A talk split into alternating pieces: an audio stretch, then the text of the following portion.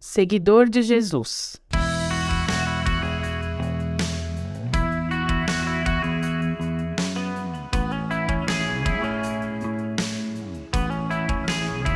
Se Jesus tivesse Twitter, Instagram, Facebook, TikTok ou qualquer rede social, quantos seguidores será que ele teria?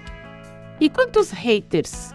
Que são aquelas pessoas que estão ali acompanhando o que a pessoa posta só para destilar o ódio contra ele e contra sua mensagem.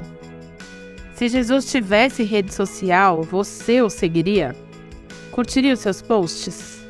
Repostaria suas frases? E na sua vida real, no offline, fora da igreja, dos cultos de domingo, fora da vitrine das redes sociais, você vive como um seguidor de Jesus Cristo? Vamos ver o que diz em Marcos 8, 34 a 38. Depois chamou a multidão, aqui está falando de Jesus, né? Jesus chamou a multidão e os discípulos e disse: Se alguém quer ser meu seguidor, negue a si mesmo, tome sua cruz e siga-me. Se tentar se apegar à sua vida, a perderá. Mas se abrir mão da sua vida por minha causa e por causa das boas novas, a salvará. Que vantagem há em ganhar o mundo inteiro, mas perder a vida? E o que daria o homem em troca da sua vida? Se alguém se envergonhar de mim e da minha mensagem nesta época de adultério e pecado, o filho do homem se envergonhará dele quando vier na glória de seu Pai com os santos anjos. Negue a si mesmo. Isso quer dizer amar o Senhor acima de todas as coisas. Dos anseios pessoais, dos desejos advindos da natureza humana e caída. É dizer não para o nosso eu. É renunciar à autoconfiança e à autossuficiência. Também à religiosidade. E entender que a salvação depende exclusivamente de Deus, por intermédio de Jesus Cristo.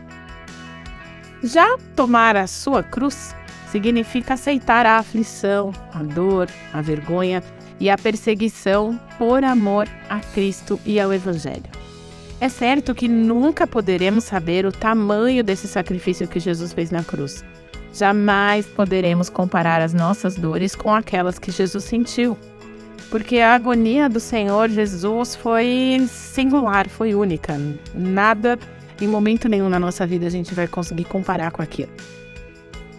E não é com um clique que a gente se torna seguidor de Jesus Cristo. Para segui-lo de verdade, é preciso uma decisão, a mais importante de todas as decisões.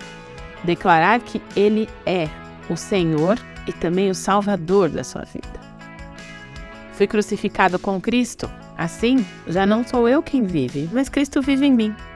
Portanto, vivo neste corpo terreno pela fé no Filho de Deus que me amou e se entregou por mim. Gálatas 2:20.